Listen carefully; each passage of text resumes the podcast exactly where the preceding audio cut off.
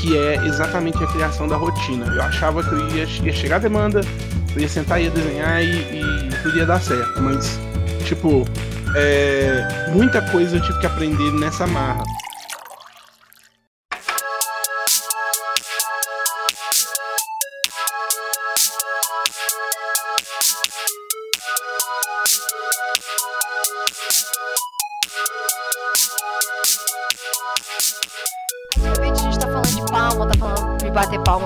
Saudade. É, saudade. Fala, amarelocas de plantão! Tudo bem com vocês? Nesse clima louco dessas coisas que vocês escutaram agora e que não faz sentido nenhum. A gente tá começando o episódio de número 38 aqui no Yellowcast com os meus meninos que eu estava morrendo de saudade. Só pra vocês terem ideia, era tanta saudade, tanta coisa desnecessária pra colocar em dia, que a gente tava falando de bater palma, palma pro sol ou bater palma pra parede pro Massai se contextualizar de mais louco do que ele já é. Sim, Porque você é essa pessoa, Massaizinho. eu sou. Mas eu acho que as pessoas já aceitaram. Eu acho que isso não tem. Acho que é questão de, de, né, de ponto de vista. Às vezes eu sou normal e todo mundo é louco. Será, Massai? Será que numa porcentagem de 50 pessoas normais e você diferente, será que realmente você que é o normal? Eu acho que. sim. Será que. Eu acho que Inclusive, esses dias precisaremos. eu vi um negócio, uma- um pé com uma meia, e tava escrito assim: Será Massai, que você tá vai. com meia? Oi. Não, Como será é? que tava escrito o quê? Tava escrito assim: será que você está com meia? ou seu pé tá sem meia e todo o universo tá de meia? é um ponto aí a se observar. Questão de ponto de vista. Oi, gente, então o Massai já se apresentou. Com essa deixa. Com... essa deixa que não faz sentido, sou eu. Eu tenho, eu tenho que concordar com o açaí, porque é. Assim como, do ponto de vista de quem Ai. está dentro do carro, todo mundo está se movendo, do ponto de vista do É. seu pé, o resto do mundo que tá coberto. Faz todo sentido. Sim, Faz todo é sentido, gente. doido. Então a gente já acabou de apresentar o Felipe também. Felipe já tá apresentado. Sebastião, só falta você pra fazer um comentário assim, pontual, pra entrar no time da loucura aqui hoje. Gente, não, porque se eu fizer algum comentário pontual, vocês vão se sentir normais. Ó, tá vendo? Olha só. Falando. Puta que pariu. Gente, e hoje esse podcast era pra ter sido um papo extremamente despretensioso falando sobre rotinas, só que a gente entrou num buraco de minhoca inacreditável sobre coisas que eu não sei avisar pra vocês do que, que a gente tá falando. Eu não sei contextualizar essa, essa- isso que a gente tá falando agora, mas eu sei de uma coisa, Masai, o que significa cheque na praça? É, a praça, hum, segundo a definição, ela pode ser definida, segundo a definição. Pesquisa- Pesquisadores, pesquisadores de pesquisas dizem Pessoas indicam. É, praça, praça seria espaço público, é, com assentos, coretos, plantas ornamentais destinados ao lazer e ao descanso. Jardim público. Espaço público cercado de edifícios. Largo. A Wikipédia correu solto aí, Conjunto né? de setores comerciais de uma cidade. Mercado. Ou seja, você tá com o nome sujo na praça, você tá com o nome sujo num conjunto de setores comerciais. Ah! Muito revelador. Muito menos Ai. obscuro do que a gente imaginou, né? Muito, porque a gente tava numa viagem, tipo, o que, que é praça? O que significa praça? E eu quero Imagina, trazer uma informação. Hum. Eu quero trazer uma informação também um pouco aleatória. Talvez nos nossos podcasts, podcasts de pauta fria, a gente possa trazer. O que, que vocês acham? Esse tipo de, de Curiosidade? narrativa, curiosidade. Obrigado. De curiosidade. É, pra gente tentar trazer um pouquinho de informação inútil, ou, talvez útil pra vocês. E aí vocês comentem aqui pra gente se vocês querem essas informações inúteis e diferentes a cada podcast. E eu quero contar pra vocês hoje sobre o coletivo de corujas. Vocês sabiam que no, no- na língua inglesa. na língua inglesa. Calma, que essa informação é muito boa. O coletivo de corujas significa parlamento? Ah! Oh my God. Mas não é o suficiente o, o coletivo, o grupo de corujas, na verdade não é coletivo assim, é o, é o grupo de corujas ser chamado de parlamento, E a gente sabe que, o, que o, a coruja é um animal que remete à sabedoria, né? Na, dentro da pedagogia, o símbolo da coruja é um animal que remete à, à sabedoria. E em inglês significa parlamento, então quer dizer que no nosso parlamento ele é coberto de pessoas, entre aspas, com grandes sabedorias que estão a vida da gente? Que tipo de parlamento é esse que a gente que a gente quer? E aí eu pergunto melhor ainda para vocês: o que significa colocar a bola no V que a coruja dorme? Ué. E aí? Como assim? Ué. No ângulo? Ué. Ué, Bola no ângulo, dorme mas por quê? Ah, dorme né, no cantinho ali em cima. Eu fiz esse link desnecessário pra gente começar esse podcast de hoje. Ué. Olha que Ué. coisa sensacional. E aí? E ganhei? Ganhei? E é isso, é pra ser um podcast comple- completamente. Não, mas a curiosidade que eu queria trazer era realmente só que o coletivo de corujas na língua inglesa é parlamento. E eu tô muito chocada, eu não poderia dormir sem essa informação. E essa informação que eu tenho hoje. Enfim, Então isso quer dizer que no Batman, a corte Pode das corujas, o Batman tá, na verdade, enfrentando políticos. Uau! oh, peraí. Quê? Não. Nada isso aí. Não. Puta que. E nesse episódio de hoje, o que não tem nada a ver com coletivos de animais, não tem nada a ver com cheque sujo na praça, a gente vai falar sobre o incrível poder da rotina. Como que hábitos rotineiros, hábitos que a gente repete ou que a gente possa criar um pouquinho de talvez padronização ou disciplina pode melhorar a gente em questões profissionais, em questões individuais, em questões de freelancer e na nossa vida cheia de amor e cheia de boletos para pagar. É isso? Sim. É isso. É isso. Então, antes disso, a gente vai para mais uma vez aos recadóides amarelos e aí a gente começa de podcast maravilhoso para vocês. Ai, que amor!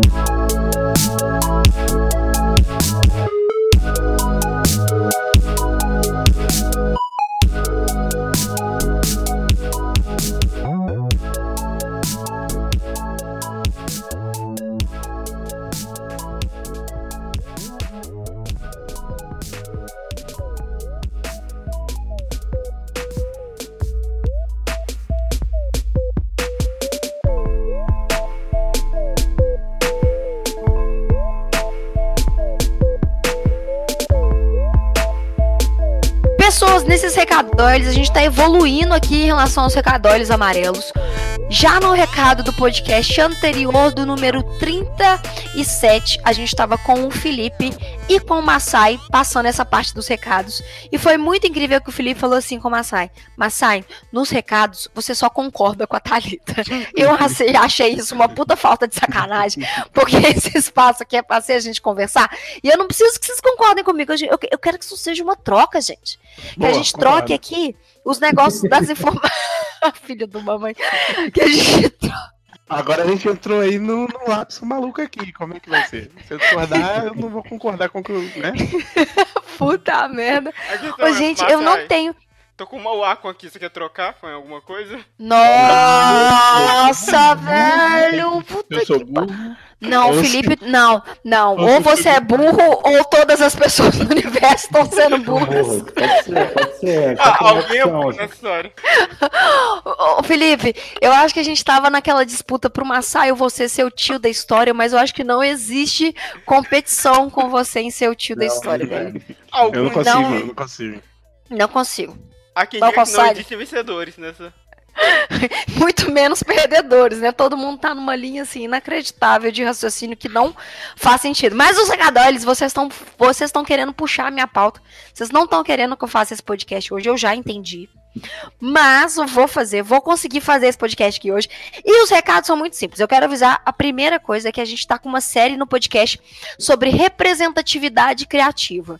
O episódio de número 36 e de número 37, a gente trouxe dois assuntos muito relevantes sobre representatividade criativa, que era o papel, o papel não, a representatividade, digamos assim, dos gays é, dentro da publicidade, até o papel como porta-voz e como representante, né? O que, que as pessoas estão fazendo de fato para uma publicidade mais é, representativa. E no episódio de 37 a gente trouxe uma convidada muito legal, que foi a Jéssica Gomes, que foi selecionada para fazer parte do projeto See It Beach, do, Beach não, Be It do Cannes, que é um projeto para estimular participações criativas é, em uma nova proposta do Cannes e deixar o Cannes um projeto mais plural. Então eu não vou contar muito sobre esses dois episódios. Estão aqui embaixo para você conhecer, tá aqui no feed do Yellowcast para você conhecer esses dois episódios, você ouvir cheio de amor no seu coração. E no próximo episódio a gente vai deixar esse negócio muito colorido, porque Sebastian já tá aqui, este maravilhoso que estava sumido, não estava na geladeira, viu, Sebastian? Não estava na geladeira. Sei. É só assim pra. Hum. Oh, rancor. Olha tô polêmica. sentindo.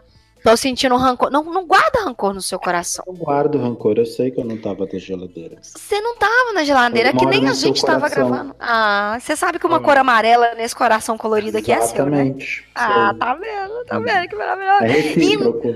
É, tá, ah, gente, eu vou te falar, os meus meninos. Eu, eu, eu, sim, eu tenho dificuldade pra ter homens na minha vida, mas quando eu tenho, acerto, viu? Só isso que eu gostaria de estar dizendo. Obrigada de nada. Mas. O podcast de representatividade criativa, que na verdade vai ser o último podcast para fechar essa série rapidinho de três é, podcasts. Eu acredito que a gente vai fazer outros no futuro.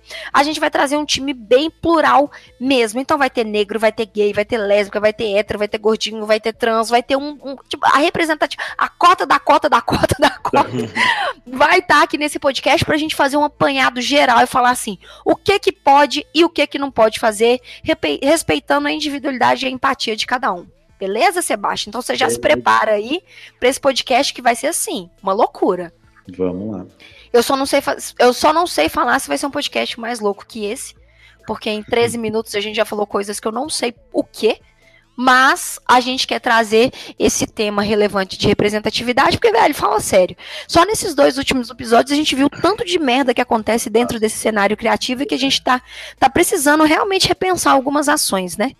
Então, fica de olho, assina o nosso podcast, porque semana que vem promete. Certo? Certo.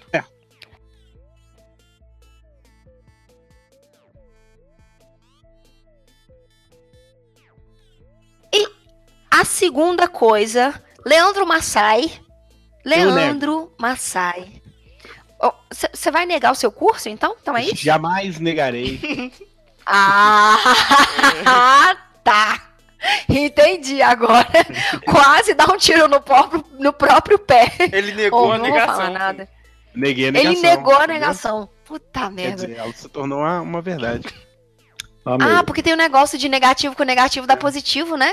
A negação, né? Ela se torna um. Isso nunca deu certo na minha Não. vida. Aqui na matemática, negativo, negativo dá positivo, negativo, ne- não, negativo, negativo dá Tá positivo. positivo, É. menos que É. dá mais. Mas não é isso, é tipo, é, o que eles falam é. Dupla negação é tipo, eu não, não gosto de você. você tá. Ah, então você anula a negação e passa pra ser uma afirmação. Tipo o Pinóquio do Shrek 3. Quando eles perguntam a coisa pra ele, ele não pode mentir, ele fala, eu não sei se eu não, não posso dizer. Ah, mas. Então quer dizer que agora você é o Pinóquio do podcast. Nossa senhora. Então, a partir de hoje, o Massai é o Pinóquio do podcast. Se você quiser Olha acreditar só. nele, vai ser uma opção sua, mas pode ser que ele esteja dizendo a verdade, mas pode ser que ele não esteja dizendo uma mentira. E Meu Deus. nessa loucura, eu quero falar do. Gente, esse podcast hoje não vai Esse é o prestar. episódio mais maluco. Eu tô com dó do, do, Mais maluco. do Felipe pra editar isso. Do Felipe. Ah, eu vou. Desculpa, Felipe. Eu vou cortar aleatoriamente e, e só juntar depois. Vai fechar o olho e cortando, né? Caralho, então, gente, então assim, eu espero que essa parte vocês estejam ouvindo pra num futuro próximo alguma coisa fazer sentido pra vocês. Seguinte, eu quero falar do curso de, do Massaizinho que finalmente tá aqui no amarelo, que é sobre as técnicas ninjas do design de estampa e sobre como Sim. foi muito bom a gente trazer esse curso aqui para amarelo finalmente. Esse curso é no formato Pocket Class e diferente dos outros formatos, só para aí eu posso contextualizar você, inclusive, Sebastião, que não estava sabendo. Uhum. O objetivo do Pocket Class, Pocket- Class é ser curso de no máximo uma hora e meia, que é para ser um curso pocket mesmo ali, para o pessoal aprender a parte direto da, da prática. Só que eu cheguei pro Massai e falei, Massai, vamos fazer um curso de uma hora e meia. Ele falou, beleza, tá, tá. Aí ele me respondeu assim, véi, então, deu três horas. Eu falei, porra, Massai, Não, eu acho que deu mais, deu 3 horas e meia, né? O bruto. Por aí. Deu três horas e meia, por aí, pois é. E, e aí a gente conseguiu tirar os momentos de devaneio do Massai que é metade dessa introdução até agora. E o podcast, o podcast, a maluca. E o Pocket Class virou um conteúdo completo de duas horas e meias sobre duas horas e meia sobre conteúdo exclusivo do Masai falando sobre é, design de estampa. E falando sobre todas as diretrizes que você imaginar, como conceito, esboço, fechamento, indexação das cores, enfim. Com mais de duas horas e meias de conteúdo. Massaizinho, Sim. quer falar mais alguma coisa sobre essa parte fundamental deste projeto seu aqui com o amarelo que a gente está trazendo com muito carinho para esses, seres humanos?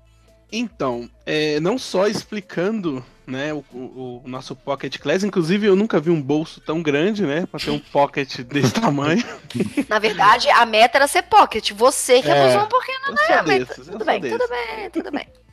Mas é, acho que não, não tem. Não, eu não teria como fazer isso de uma maneira mais completinha. Né? É, acho que, igual eu falei da outra vez, mais, mais completo que isso, só se cada aluno sentasse aqui do meu lado e eu fosse explicando tete a tete. Mas assim, eu tentei fazer da maneira mais é, completinha possível, mais didático possível. E, a- inclusive, é uma coisa que não foi falado, mas é um, um pouco óbvio, mas é a única vez, pelo menos que eu me lembre, que tem que, que as pessoas vão achar eu desenhando um desenho, uma estampa completa em tempo real. Porque normalmente eu solto, igual no canal, eu solto tudo em speed painting. Então Aham. muitos detalhes passam despercebidos, porque eu que já sei, eu vejo e, e- e entendo.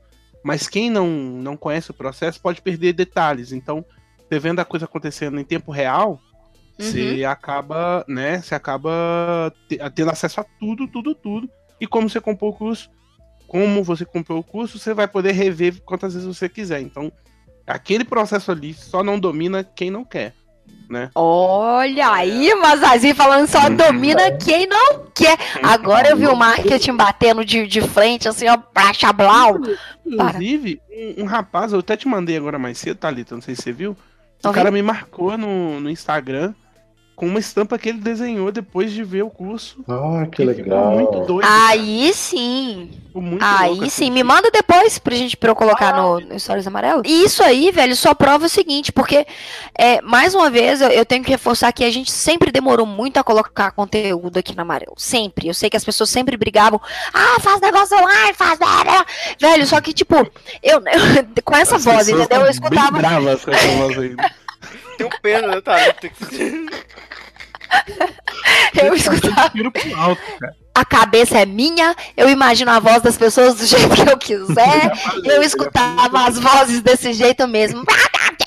Eu falei que eu as pessoas observando como elas imitam as vozes de outras pessoas reproduzindo diálogos.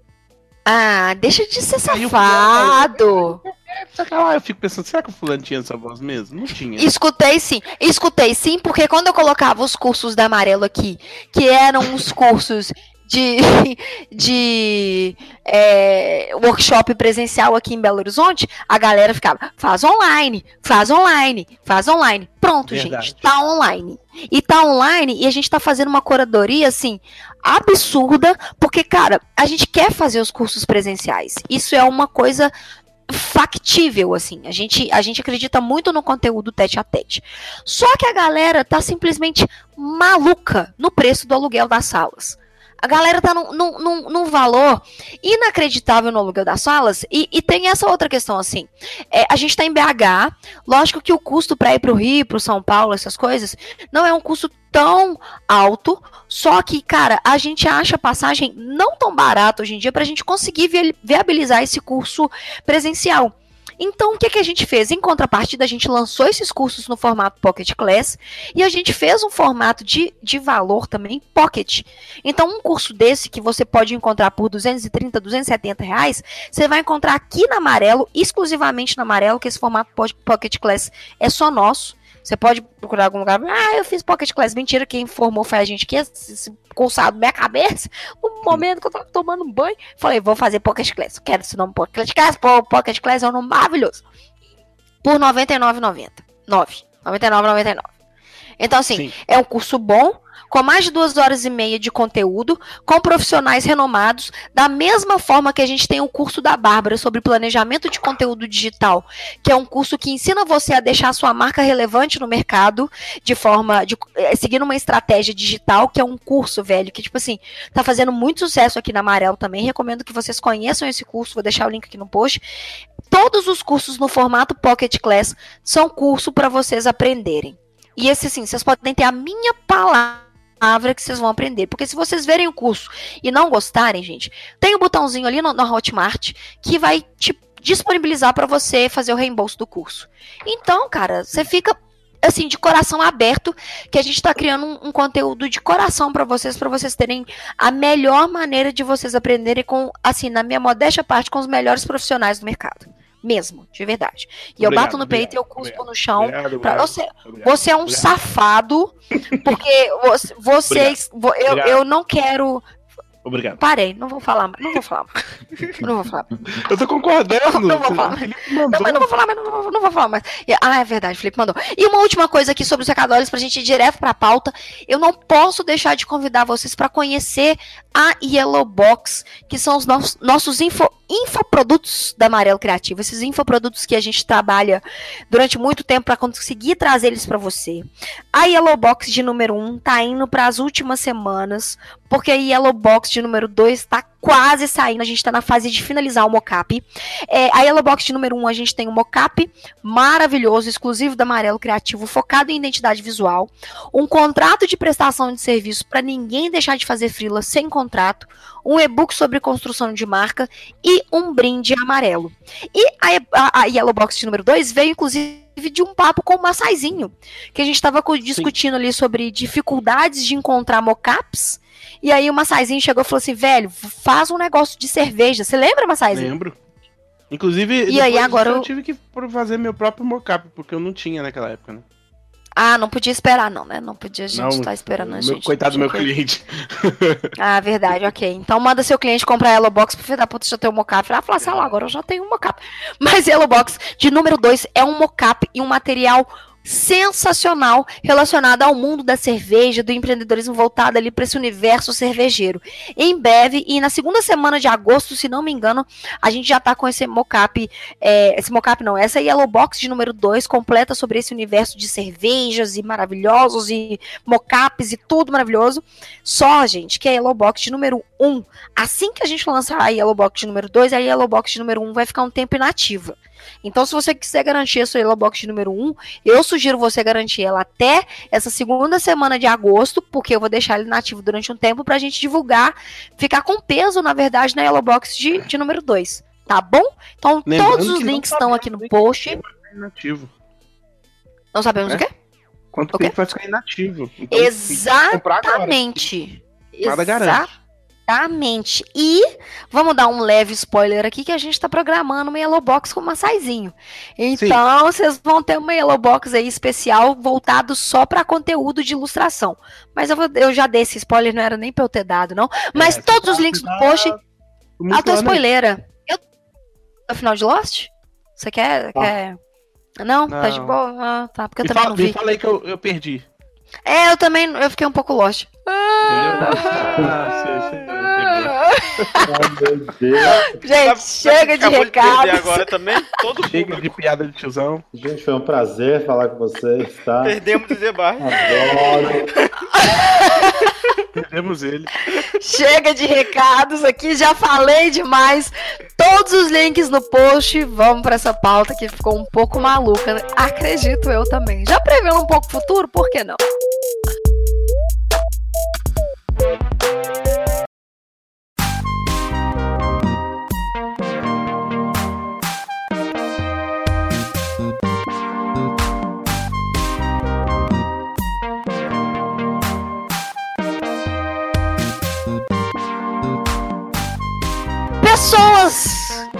Meninos do meu coração. Vamos falar sobre o poder da rotina na vida dos criativos? Claro, sobre esses hábitos rotineiros que podem mudar a nossa perspectiva sobre, é, sobre ser um profissional talvez um pouco pontual em algumas etapas, ser um profissional que consegue trabalhar com hábito. Porque quero começar trazendo um, um, momento de provocação. Quando a gente fala que a gente é um profissional criativo, a gente tem algumas dificuldades de se rotular dentro de uma rotina que precisa ser é, estabelecida em horários comerciais. A gente sabe que o assim? mundo, a gente sabe que o mundo funciona de 9 às 18, em alguns ah, pontos, sim, sim. né? Assim, o mundo, porque você pode receber alteração é, 11 horas da noite. É, aí né? Você pode receber alteração 11 horas da noite e necessariamente não quer dizer que o mundo não esteja funcionando. Mas no que eu digo em relação a, a pessoas é, resolverem, quererem resolver as coisas, colocar material em produção, entender processos de gráfica, blá blá blá, a gente sabe que a gente tem que respeitar esse horário comercial que é de 8 barra 9 é, às 18 é, barra 19, né? O dito horário comercial dito horário comercial, mas hoje em dia horário comercial é uma coisa que está sofrendo essa, eu acho que um pouco essa variação, porque tem empresas que começam 9 e fecham 7, tem uhum. empresas que começam 8 e fecham 6, e tem pessoas que trabalham 10 e fecham às 5. Sim. Isso tudo é muito, é muito fluxo, né? É tudo, é tudo muito, é uma rotina muito individual de cada empresa. Só que a construção do hábito, eu quero é, trazer alguns aspectos que cada um tem aqui um pouquinho de experiência, que é no Frila. Uhum. Principalmente Massaizinho e Sebastian, que estão conduzindo dois projetos. Massaizinho, que, que é um freelancer atualmente assíduo, assim, ferrenho. Uhum. E Sebastian, que tem um projeto que chama Eu Freelancer. Ser freelancer. Ser freelancer, eu freelancer. Ser freelancer. Errou! Ser freelancer. E eu acho que essas duas perspectivas que vocês dois têm sobre a construção de um hábito dita muito sobre a rotina de trabalho que vocês precisaram aprender a ter para serem produtivos. Tô, tô, tô um pouco correta no meu raciocínio? Completamente. Então, eu quero começar com você, Sebastião. É, o quanto que foi importante para você construir uma rotina de hábito para você ser produtivo dentro das demandas que você tem diárias? Dentro de uma vida freelancer que você tá, você tem uma empresa e você tem esse projeto que você conduz paralelamente. Eu acho que a primeira coisa é 100% do que me torna produtivo tem a ver com hábito. Né? Claro, tem um, umas outras coisinhas que a gente faz com o tempo, mas no final das contas tudo é tudo está relacionado a hábito, criar hábitos, né, na verdade. Uhum. É, eu gosto de eu, sempre que a gente tem a oportunidade de falar de produtividade, eu costumo falar que é um assunto que eu gosto bastante e, e eu uso várias ferramentas que, que vão me trazendo mais e mais produtividade, às vezes abandono umas, às vezes trago outras, mas tem uma em especial que eu adquiri literalmente o hábito, que foi o Bullet Journal. Eu também já uhum. falei dele em outras oportunidades, que é o hábito de criar um, um, um caderno. Quem conhece o Bullet já, já sabe o que estou falando. Quem não conhece, é, melhor vai, vai entender melhor se jogar do Google, mas a grosso modo Uh, é você criar o hábito de anotar todas as suas tarefas e ir riscando suas tarefas no decorrer do seu dia. Legal, tipo um, tipo um checklist, né? Um checklist que você uhum. faz uh, da sua semana, mas você vai fazendo ele diariamente, né? Eu não consigo colocar um checklist semanal. Então, eu sento no meu computador, antes de abrir e-mail, antes de abrir qualquer coisa, eu coloco as coisas que eu sei, as demandas que eu sei que eu preciso fazer naquele dia, abro meus e-mails, coloco coisas que que está ali no e-mail, de repente é uma coisa que vai levar mais de cinco minutos para fazer, então não vou fazer agora. Legal. Isso é um outro hábito, isso é um hábito que, que, que eu adquiri, não fazer as coisas na hora que elas chegam para mim. Legal. Eu acho que é um, uma trava de, de produtividade muito grande. Cara, é Legal. é difícil, mas é hábito, é hábito, sabe? Tipo, uhum. é, é, não, é não se deixar pegar pelo desespero de ter que correr com aquela demanda só para arriscar ela. Pra mais ou menos isso? É, é, exatamente. Uhum. Exatamente isso. Acho que é. Acho que é isso, assim. A grosso modo, 100% hábito está relacionado à minha produtividade e, e ao crescimento e à melhoria delas. Uhum. Eu quero fazer uma pergunta dentro, dentro disso, mas eu acho legal a gente. Eu vou por Massai, depois eu vou para o Felipe em relação ao freelancer que trabalha com um, uma pessoa que tem um horário, um trabalho fixo, mas faz alguns projetos de freelancer. Mas eu quero escutar o Massaizinho é, em relação a essa construção desse, desse hábito, dessa rotina de uhum. hábito. Principalmente que trabalha com ilustração e tem esses pontos principais para você sentar e começar a desenhar. Porque tem a resposta do e-mail, tem a resposta de orçamento e tem a parte que você se fecha, coloca o seu fone de ouvido e vai rabiscar. Sim. Então, é, como que foi, Massaizinho, para você essa construção desse hábito, para você ter essa rotina, para você conseguir ser produtivo? Então, eu agora tá completando aí mais ou menos um ano e meio já que eu tô de frila de tempo integral. Eu já vinha fazendo, aliás, eu faço frila, frila mesmo desde acho que 2008, 2009. Mas tempo integral foi por agora, né, um ano e pouco atrás. E assim, eu preparei tudo, tudo, tudo, tudo, mas uma coisa eu descobri que não tinha como eu saber, que é exatamente a criação da rotina. Eu achava que eu ia, ia chegar a demanda, eu ia sentar, ia desenhar e, e tudo ia dar certo, mas, tipo, é, muita coisa eu tive que aprender nessa marra. Justamente isso é, junto com isso, eu tive que aprender, eu, eu desenvolvi é, essa rotina é, baseando no, nas coisas que, que eu precisava fazer e como eu, eu produzia. Como que eu explico? Tipo, é, em, que, em que momento que eu consigo fazer aquilo de forma mais efetiva, sacou? Então, tipo, por exemplo. É tentar... o momento que você entende a sua produtividade, né? Tipo, Exatamente. mais ou menos. Se eu tentar sentar de manhã uhum. e deixar os e-mails para de noite, por exemplo e, e pegar para desenhar de manhã, eu não vou conseguir. Não sei porquê, não, não, não consigo, não consigo focar. Então eu deixo as demandas mais braçais para mais para frente. Então, por exemplo, acordo, vou lá, vou resolver. Primeiro eu vou fazer né, o planejamento do dia, que eu não sabia do Bullet Journal. Eu tenho um caderninho. Ah, você tá fazendo Aí, tá vendo? Eu já vou migrar. Eu tenho um quadro, eu tenho uma louca e um caderninho. Eles são espelhados, então, tipo, eu coloco lá, coloco no caderninho, e faço. Então vou riscando aqui, risco lá. É, eu não sei porque que tem os dois, mas para mim ajuda. Porque se eu tiver só o caderno, eu não vejo sempre. E se eu tiver só o quadro, eu não tenho, eu tenho que ficar olhando para trás, enfim. É, e, mas e eu tenho uma pergunta. Passa. É, rapidinho. Esse hum. quadro, você tem um quadro de demandas que fica perto de você. Fica que você.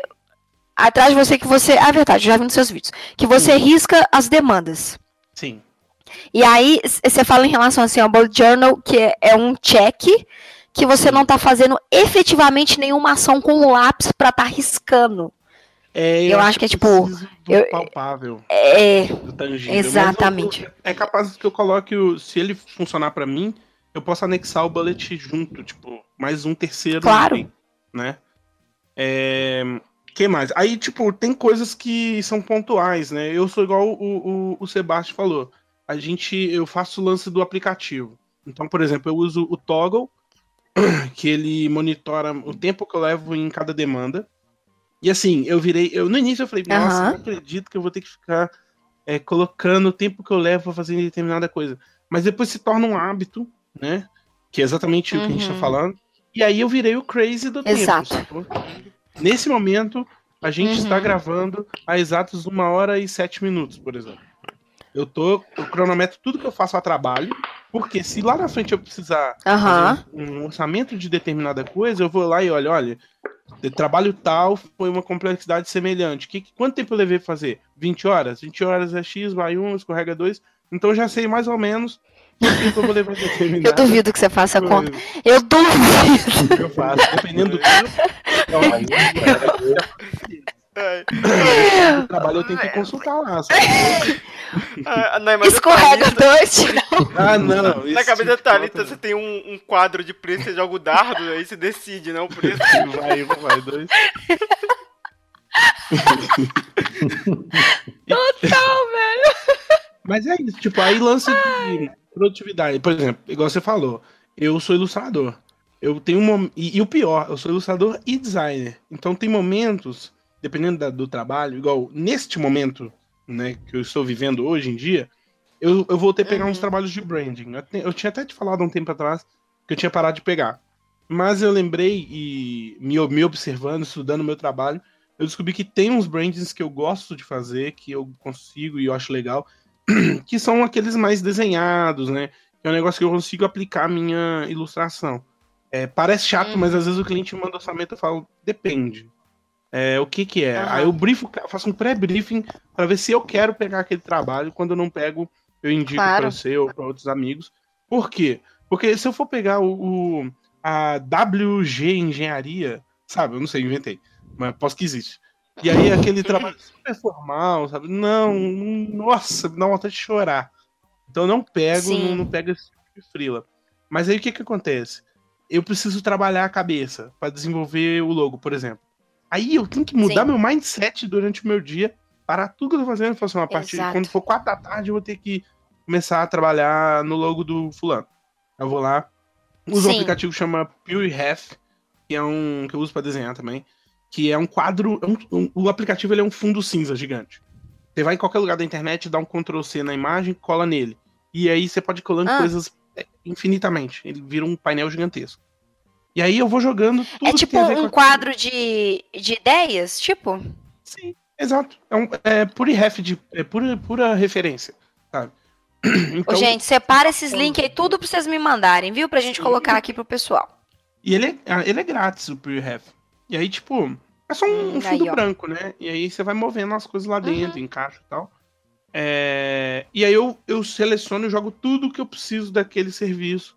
E aí eu começo a escrever tópicos e tal. Então eu mudo meu mindset. Quando eu vou desenhar, eu já não uhum. tenho tanto trabalho para desenvolver um conceito, até porque eu desenho muito mais do que eu crio logos, né? Então, é, o uhum, cara fala, sim. geralmente no e-mail do cliente eu já pego a ideia, falo, hum, já sei, é tipo tal coisa, já junto umas duas, três, quatro referências, e aí eu já crio um esboço pro cara. Então, isso foi só para ilustrar que dependendo do que eu vou fazer, eu tenho um mindset, eu tenho que mudar minha cabeça, mudo o que, que eu tô fazendo no momento. Tipo, se eu tiver, é, por exemplo, responder e-mail, fazer proposta, redigir contrato, eu não posso ouvir música. Isso. E geralmente Boa. eu deixo uhum. por esse horário, assim. No fim de noite, o pessoal aqui em casa já tá vendo televisão, tá tranquilo. Aquele dia é pré, eu moro em apartamento, então no primeiro andar, então passa a criança correndo, cachorro latino, e o cara da pamonha, eu não consigo fazer esse trem nesse momento. Então, já tem um timing, Ai, sabe? eu amo Belo Horizonte, velho. Gravar, com o nosso eu gosto. inclusive, aprendi que dá pra gravar de madrugada certo, certo tipo de vídeo. Porque Olha eu metade dele pra gravar de madrugada, não sei se vocês sabem. Porque o barulho tava infernal. E eu falei, cara, eu tenho que entregar. Lembra que tava dia. em cima do prazo? Falei, cara, lembro, eu entregar. lembro. E aí eu falei, já sei, vou, vou gravar de madrugada. E aí eu fiquei até umas Sensacional, velho. 3, 4 horas gravando. É óbvio que é, gravando de madrugada eu tenho que falar mais soturno, mais baixinho, mas é só regular o áudio ali, boa. Então, todo momento do uma, dia. Uma posição stealth. Sim. Só que uma coisa que acontece, que eu tive que mudar totalmente minha, meu modo de pensar na rotina.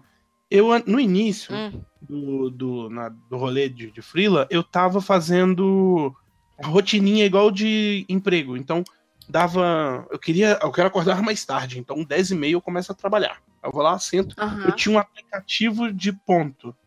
Hum. Você acredita? Eu batia ponto para eu ter um. É, pra fazer um, um, um, Cara, um horário de produção. Aí uhum. dava uma hora de almoço, eu fazia uma hora de almoço. Hoje em dia eu não faço mais isso. Mas isso é legal. Esse aplicativo de ponto, eu acho que é assim, é você entender que é só até o ponto de você construir um hábito para você sim, sim. e esse hábito ser rotineiro para você entender os melhores momentos que você vai conseguir ser produtivo. Sim. Porque não é também você tá trabalhando para ter uma liberdade de tempo e de repente você tá batendo ponto para você mesmo. Não. Sim. É só um período que você vai ter para conseguir adaptar a essas mudanças que e é você é natural, vai ter. Né? É natural, exatamente. Em algum, em um, eu não sei em que momento que aconteceu, mas eu parei de usar e hoje em dia eu não tenho mais um fluxo de trabalho linear. Ou seja, eu vamos supor que eu acordei ali 9 horas. Não necessariamente é, eu vou começar a trabalhar 10 horas, sacou? Às vezes eu vou uhum. fazer outra coisa lá pra fora e tal. Eu olho minhas demandas eu vejo que se nada tiver em cima do prazo e tal, irmão, vou fazer outra coisa, vou ver os e-mails ali com calma, talvez vou ler uhum. um, vou ver um programa no YouTube e tal. Aí, quando eu começo a trabalhar, eu tento fazer grandes massas de trabalho, grandes blocos de trabalho. Então, eu tento trabalhar pelo menos umas duas horas direto, porque senão não foca, né? Uhum, e aí, tipo, compensar, né? É, tipo, então, tipo, por exemplo, eu posso trabalhar um pouquinho de meio-dia até umas duas e meia. Quando começa a dar fome realmente para almoçar, eu vou paro. Aí depois eu fico à toa um pouco. Aí, geralmente, pro bloco da noite, eu começo a trabalhar com mais frequência, eu paro menos. E aí, Legal. de noite. Aí, eu, hoje em dia, eu não faço mais oito horas de trabalho, até porque eu descobri que, que é surreal. Ninguém trabalha oito horas direto, assim, total. Uhum sabe? Com o Toggle eu descobri isso. É, Porque, tipo, toda vez que eu, que eu parava de trabalhar, eu desligava o timer. Aí no final Aham. do dia eu ficava bolado que ativo, sem ociosidade, dava tipo 4 horas, 5 horas. Uhum. Eu ficava puto, sacou? Então tinha épocas que eu forçava, eu já consegui ficar 12 horas trabalhando, não recomendo. Nossa. Uhum. Porque. Você é, buga, você não consegue pegando- ser mais criativo, você, você entra numa Nossa. no nível de paranoia inacreditável. era. Então, tipo, nem tudo era muito de criar mesmo. Já era lance de pôster de, de muitas horas de trabalho, aí eu já emendava numa estampa pra vender e gravava um vídeo, eu queria, queria preencher aquele prazo. Só que começou a me dar coisas ruins, eu até tive problema na mão, enfim. Uhum. Mas assim, eu consegui, né, é, não... Eu não sei se tem uma relação real com o trabalho, ou com a academia na época, porque... Eu acho que tem uma relação, sabe o que, maluca? Só contando, eu acho que tem uma relação com a necessidade que a gente tem que, de, de ter que entregar coisas sempre Sim, e de sim. ter que ser produtivo o tempo inteiro, só, quando às vezes a gente só precisa dar uma relaxada e deixar a Sim. vida a vida conduzir, sabe? A vida, a vida acontecer. Isso- eu acho que isso é culpa do CLT. Com Sério. certeza. Ah, com certeza. Eu com tento certeza. ao máximo não ser aquele cara, tipo, meu Deus, eu odeio, agora que eu sou freela, eu odeio o mercado de CLT. Só que, Sim. ainda mais por medo de um dia eu ter que voltar a trabalhar para uma Sim. empresa, sabe? Sim. Só que muita coisa que a gente aprende no CLT ferra com a nossa vida. Sabe? Uhum. Eu tenho. Quando eu- às vezes no meio da tarde eu, pô, tô afim de jogar um videogame, eu não tô com nada pra amanhã, vou parar aqui, aí eu paro.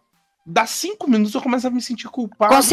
Exatamente. Eu parei pra ver um filme, no- uma série, Exatamente. sabe? Então, tipo, É, e a gente já falou isso em algumas vezes aqui no, no Yellowcast, que você precisa desses momentos, assim. sim, Não é errado você parar esses momentos para você deixar a sua cabeça descansar, porque a sua cabeça descansar é um ponto principal para você continuar sendo criativo. Porque se você está falando, olha só, você trouxe um ponto que é, você está mencionando que em oito em oito horas de trabalho, 10 horas de trabalho, você conseguiu Uhum. ser produtivo, teoricamente, cinco.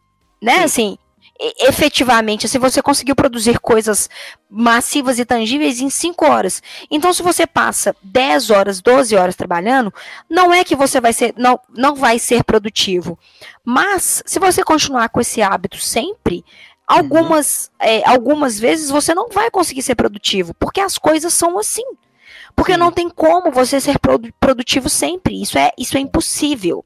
E aí eu acho que essa rotina do CLT, ela trouxe muito isso pra gente, essa necessidade do tempo inteiro ser produtivo, do tempo inteiro estar produzindo, porque se eu não estou produzindo, eu estou sendo, é, sei lá, estou sendo, sei lá, é, safado, é, procrastinador, ou tô, sei lá, eu, um chefe que, que, tipo assim, você, vamos supor, você chegou pra trabalhar e trabalhou durante duas, três horas direto. Aí, sim, você sabe que seu almoço é daqui meia hora. Você para. Você fala assim, pô, agora você eu vou para. tá de bobeira Descansar. um pouco. Aí o chefe te vê nesse momento e fala: Ó, olha lá o fulano, ó. O fulano tá, tá vagando no Google ali, tá de bobeira. Cara, mas Tô pagando à toa esse filho da puta, de lembrar disso eu fico puto. ansioso. Mas is- isso é um ponto legal, porque horrível, cara. de novo, eu- eu- aí eu acho que é um, é um gancho bom, porque Felipe, e, e eu estou, assim, só para quem não sabe, eu estava trabalhando para uma empresa um tempo atrás, de CLT, por uma ironia do destino, fui fazer um projeto freelancer, foi legal a proposta, foi muito bom. Vou deixar esse, esse gancho para esse podcast para um segundo momento. É, inclusive, a gente está preparando um vídeo sobre isso. É, eu trabalhei com planejamento criativo nesse, nesse, nesse período, mas que ela, de certa forma, reprogramou a minha cabeça, sabe? Eu senti a minha cabeça sendo um pouco reprogramada, assim, nesse sentido. Sentido? E aí o filho- reprogramada de volta pro mundo de CLT, você fala? É, exato. Ela foi reprogramada para uma questão de uma entrega de demanda e sobre o que eu me limitava, eu, eu, eu tinha uma certa limitação, porque assim, é excelente ser freelancer. É, tem todos os pontos extremamente positivos em você ser freelancer. Só que tem uns pontos que você precisa um pouco fazer parte, dependendo da entrega de freelancer que você quer ter. Então, é, eu sentia em alguns momentos que eu precisava, eu queria ser freelancer, só que eu, eu, eu sentia falta do que, que o mercado estava vendo. E não o Uhum. mercado em ponto de vista só publicitário, mas o que, que os clientes estavam, clientes grandes, estão esperando, sabe? Que é um tipo de, de, de, de ponto de vista que você só consegue ver quando você está dentro de uma empresa.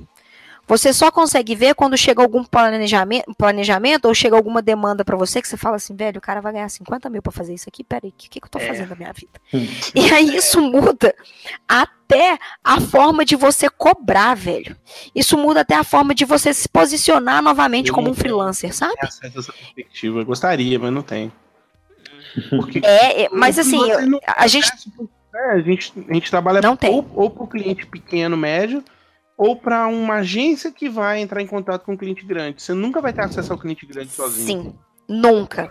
E não, assim, existem é, é, raras exceções onde você pode ter esse contato com esse cliente grande diretamente, mas vai envolver um milhão de coisas. Vai envolver um contato, vai envolver uma predisposição, vai envolver coisas que são um pouquinho mais complicadas de você encontrar no seu dia a dia. Uhum. Mas assim, eu acho que isso foi um ponto muito bom para me, novamente, me posicionar como uma nova profissional criativa. É, e aí eu continuei fazendo alguns trabalhos como freelancer, trabalhando para essa empresa. E eu sei que o Felipe também passa por isso, porque o Felipe trabalha hoje em dia também dentro de uma agência. Um minuto de silêncio por essa morte horrível. E dentro, dentro, dentro dessa agência, uma outra construção de hábito. Porque você precisa ser produtivo, teoricamente, às 10 horas que você está dentro dessa agência. E quando você chega em casa e você Foi boa. precisa continuar sendo produtivo é, para o seu freelancer, você tá exausto, velho. Você tá numa exaustão que é tipo assim, psicológica, física, emocional, financeira. Então eu queria muito do feedback do Felipe, depois eu dou o meu feedback em relação a isso, porque no caso o meu freelancer é produzir conteúdo para Amarelo, mas eu queria que você, Felice, abrisse o seu coração agora com uma música triste de fundo e contasse pra gente como que foi a sua construção de hábito para ser um freelancer continuando fazendo, continuando trabalhando, né, em alguma empresa em horários estabelecidos. Na verdade. Não, eu não. Ele tá chorando agora. Eu não, não, eu quero dizer que eu Calma, não Felipe, sei calma. Eu não sei vai passar um dia. como que eu sobrevivi até agora. Por quê? Porque até o mês passado eu ainda tava formando. Nossa, Caralho. eu ainda era estudante ainda. Ah, que ele tava puto neurótico com aquele É, TCC, é verdade. É, exatamente. Ele fez o TCC gravando aqui com a gente, inclusive. Gravando. Gravando e escutando eu chamando ele pelo menos umas três vezes por dia. Só concordando. Oh, mas eu acho que Só concorda? esse. Claro. Nesse caso, eu acho que vai muito de uma. Vamos supor assim. Uma filosofia que eu tenho que trazer muito da minha vida, que é de você saber qual que é, é entender o projeto, entender o, o core dele pra primeiro não ficar inventando moda e segundo ter essa coisa do, dos seus horários e coisas bem resolvidas e entender bastante do processo daquilo que você tá fazendo. São as três coisas Boa. que, que me, tipo assim, Hum. que são a base pra me fazer tudo, porque vamos supor, se eu pego um projeto, né, eu não não marco direito os horários que eu vou trabalhar nele, tipo assim, eu combino comigo que eu vou chegar em casa, vou sentar e vou trabalhar duas horas nesse negócio. Então eu tenho que chegar em casa, sentar e trabalhar duas horas nessa coisa. Porque se, se eu chegar em casa e eu fazer outra coisa, aí já era. Já, já perdeu o negócio. Uhum. E também, ao mesmo tempo, não ficar me, me sacrificando também demais de tipo assim. Chegar em casa e aí ficar cinco horas nisso, porque senão no dia seguinte fudeu, né? Olha só, não pode. tô na Sim. do palavrão, foi mal. É. Pode ser, alguém tá precisando pegar meu posto. Você Pode mesmo pegar. Aí, você de pode tempo, é muito dessa coisa que eu falei, de tipo assim, você tem que entender o processo e. E saber, tipo assim. Se respeitar, né? eu- é, me respeitar e entender o processo, tipo assim, eu orcei uma, uma animação recentemente. E eu sabia, tipo assim, exatamente o número de horas que eu ia gastar pra fazer isso. Que é aquela coisa que o Masai falou, que ele Sim. fica vendo coisa. Você tem que ter isso muito claro em sua mente, porque senão você acaba se metendo em furada. E aí é nesse negócio que fica aquele, aquele bando de designer hipster falando que ai, foi dormir às três da manhã. E, e Sim. achando o máximo fazer hora extra. Acho- Isso, É um bom momento pra gente desconstruir isso aí, hein? não, eu- Chega Total, velho. sim. papinho de que Não é legal. Tem trabalhar de madrugada. Não é café, legal, não, gente. vai cagar, Não é legal, não é legal. Ô, velho! Sair pra tomar cerveja com os amigos. É, Chega Momento de merda. palmas Você aqui. precisa Uma- saber seus próprios limites. É, ué. Eu não precisei pegar 20 anos de design pra aprender isso, não, gente. Do Não, céu. Massaizinho, mas é, mas é diferente porque eu- nesse ponto eu tenho que trazer um outro viés que é o Felipe tá dando um feedback e Felipe foi muito pontual e muito certeiro isso que você falou, porque você tá dando um feedback de uma pessoa que já tá no mercado de trabalho, Sim, que sim. passou por um período que é dentro da faculdade, você tá dentro da faculdade passando por esse momento e você tá no mercado de trabalho passando por esse momento e você conseguiu entender esses dois pontos e conduzir isso numa balança que vem de novo de um autoconhecimento que a gente tem que colocar isso em primeiro lugar. Você tem que entender o quanto o quanto que você consegue ser produtivo em projetos ou não e o quanto que é pertinente você dedicar isso ou não. Mas isso, velho, é uma expertise que nenhuma faculdade te fala. Sim. Não, mas eu não tava falando do Felipe, não. Eu tava falando em geral, viu? Ah, tá. Eu tava brigando então à toa. Entendi. é. Aquelas. É, porque agora que eu re- repensei, ficou pensando que eu tava falando que o Felipe demorou pra aprender isso. É. Não, eu tô falando Não, que a mas faculdade é- ensina isso. É, Uhum. não, mas é Aí o tá pessoal, né? tipo assim, porque realmente tem, tem hora que vo, tem, vamos, vamos ser sinceros, a, a área criativa, a área de publicidade, tudo mais, ela é movida à base do ego. Nossa, total. Uhum. Sim. E Mais aí- que grana. Tem hora que, tipo assim, a pessoa, ela quer fazer algo muito mirabolante na, na hora que ela podia estar entregando alguma coisa mais Uhum. assertiva, sem, Só pra ganhar prêmio. Só querendo ganhar prêmio. Só pra ganhar tapinha nas costas, né? E aí, É. fazendo o que eu acho que é o pior, inventando moda que pode ferrar seu cliente lá na frente. Total. E não só e, e não só isso de ferrar o seu cliente lá na frente, é muito por essa questão de tipo assim, eu quero fazer isso, porque isso vai ser interessante para o momento na agência, isso vai ser bom assim e vai resultar num prêmio que pode ser interessante, não pode ser interessante, mas que é pelo pr- primeiro ponto do ego. Mas assim, voltando, isso são coisas que o mercado de trabalho vai contando para cada um. Eu acho que e cada um também tem a sua percepção que é muito individual sobre esses momentos. Tem pessoas, velho, que gostam de viver por essa coisa do ego. E beleza, velho. Pega o seu ego e se transforma numa sereia incrível. Agora, se você. Um alto censura aí. É lógico.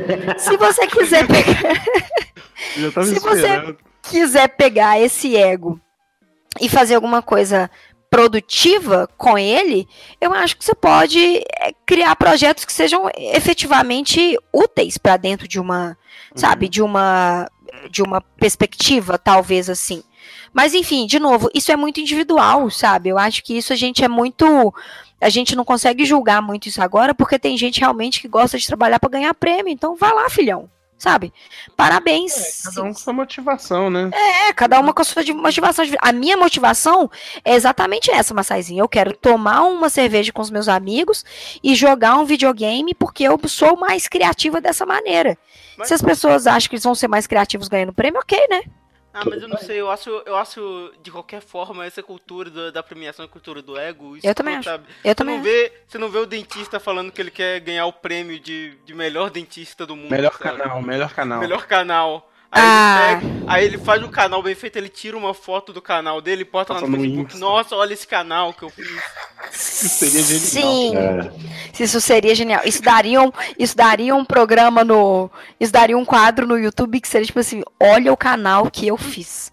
tipo, tipo, tipo a bariátrica selvagem do Jovem Nerd, que eles poderiam muito ter feito, velho, que eu acho que seria sensacional. Cara, pra pessoa criar um canal no YouTube chamado Canal pro Canal Selvagem, canal Selvagem.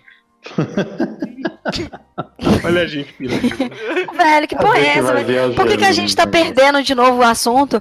Eu tô falando sobre construção do hábito e a gente tá já falando sobre bariátrica selvagem, sobre canal selvagem. Não tem nada a ver agora. Ver, gente, que isso. Mas É, aí, ah. só, da- só dando mais um exemplo desse negócio, porque é igual. Bom, a gente vai terminar aqui de, de gravar, né? E aí falando de ferramenta, provavelmente já vai entrar um, um bloquinho no meu Trello de, de editar esse podcast. Aham. Aí, eu vou dizer do fundo do meu coração, eu adoraria pegar esse podcast e limpar todas as pausas dele, tudo. Tipo assim, deixar ele a coisa mais bem editada e limpa do mundo. Só que eu sei que se eu fazer isso, eu vou gastar 16 horas só pra limpar todas as pausas que a gente para pra de vez em quando dar uma pausa mais longa entre as palavras e tudo mais. E sexta-feira, esse podcast não vai estar no feed das pessoas se eu fizer isso. Peguei, eu peguei em direta, viu? Eu vou, eu vou ah, parar menos agora. Eu já não tô nem falando que é. É, esse, eu vou, vou facilitar seu trabalho.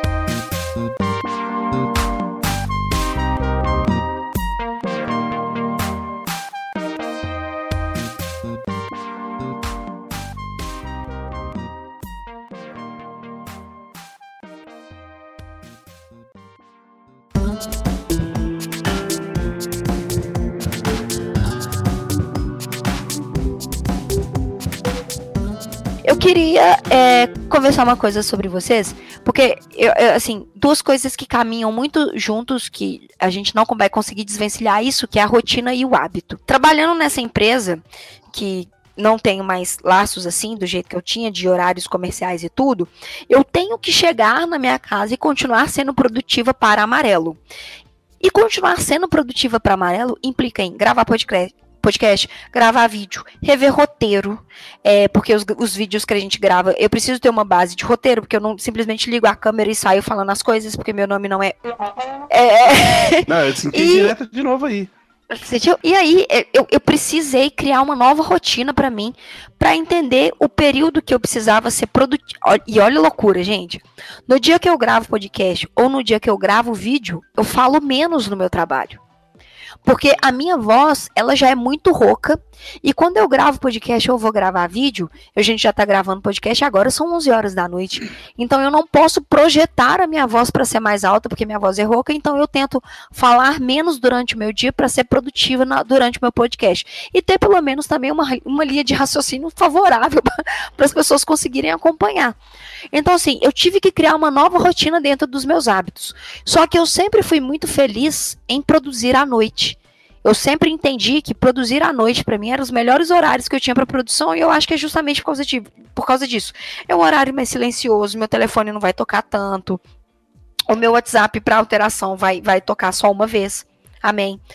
Mas é, foi um momento que eu precisei aceitar que eu também era mais produtiva à noite do que de dia. Então, de novo, eu quero voltar para o Sebastian para tra trazer a, a, a visão dele, porque ter uma empresa que acontece em horário comercial e ter um projeto que acontece em horários aleatórios, né, Sebastião? às vezes até comercial. E a, às vezes até comercial, é um desafio que você também precisa conseguir pontuar. Eu sei que você já falou sobre a questão do checklist e tal, só que eu queria que você contasse um ponto de vista pessoal, o quanto que isso foi importante para você entender que uma coisa não interfere na outra, sabe? O quanto você está trabalhando num projeto pessoal, por exemplo, no Massaizinho, quando a gente está trocando ideia e a gente está falando de um projeto que está fora da pauta dele, ele não precisa surtar sobre isso e é uma coisa que acontece naturalmente. Entende o que eu quis dizer? Entendo, entendo. Eu tive no começo, é, vocês fizeram vários pontos que eu não me que eu não falei muito, até porque eu estava anotando algumas coisas para eu não me perder depois. É, inclusive, isso é um hábito. É... e, e, e, uma delas é sobre a questão da CLT. Então, eu venho da, de, de, longos anos da CLT, mas não dentro da área criativa. Né? Eu fui empreender na área criativa. Então, eu nem cheguei a ver como era a rotina maluca de uma agência até ter uma. Uh, mas eu vim com todo esse, com toda essa bagagem de eu preciso acordar cedo, preciso bater ponto, preciso fazer e produzir oito horas seguidas e tudo mais. Então, todo projeto paralelo que entrava durante meus freelas e entrou mesmo durante o começo da empresa, eu tinha um problema. Eu, me, eu sentia como se eu não tivesse, se eu tô lá assim, tipo, trabalhando, mesmo no meu horário comercial, no horário que supostamente eu estou disponível para empresa, se eu estou trabalhando num projeto paralelo, no início, né, era muito uhum. complicado, porque eu sentia como se eu não estivesse trabalhando. Olha uhum. que louco, porque eu estava. Pois é, velho, isso é uma coisa muito louca. trabalhando, né? Mas eu sentia que não. E aí, assim, o que que eu... É, é muito de autoconhecimento, isso é uma coisa que, que você fala bastante, Thalita, eu gosto, é uma coisa que eu bato a tecla para todo mundo que eu posso uhum. bater, cara Sim. Você pode seguir, se você pode procurar, se você tem acesso, busque autoconhecimento, porque. Ai, Felipe agora deve ter chorado com essa. Busque Ai. conhecimento, não, busque auto busque conhecimento. Porque, Você disse, porque, porque essa é a verdade, né? Então foi muito de autoconhecimento. Nossa, realmente pior, né? Tá pior. É. Eu juro que eu tô tentando ser sério. Tudo bem, a gente vai manter a. a, A a... compostura. Eu, eu Compostura. juro que eu vou configurar um botão aqui no notebook pra, pra fazer a vozinha do ET Bilu toda vez que alguém falar isso. Velho. Não tem Ai, foi muito mal, mas não foi proposital, tá vendo? ó? E Eu- Sebastião, deixa eu só, só fazer um, um- um recorte rapidinho nisso que você falou. Eu acho que a questão da culpa, ela pesa, ela, ela vem muito, né? Nossa, muito. Muito, muito, muito. Acho que foi um dos meus principais problemas com, com produtividade foi a culpa, tanto para trabalhos quanto para procrastinação. Até num podcast anterior eu ia emendar nisso, né? O que com, com, com, com autodesenvolvimento, de muita busca de autoconhecimento para eu entender por que eu tinha esses momentos de culpa, eu comecei a trabalhar com uma teoria de que procrastinação não é um problema. Procrastinação, aliás, procrastinação às vezes e muitas delas é na verdade uma solução.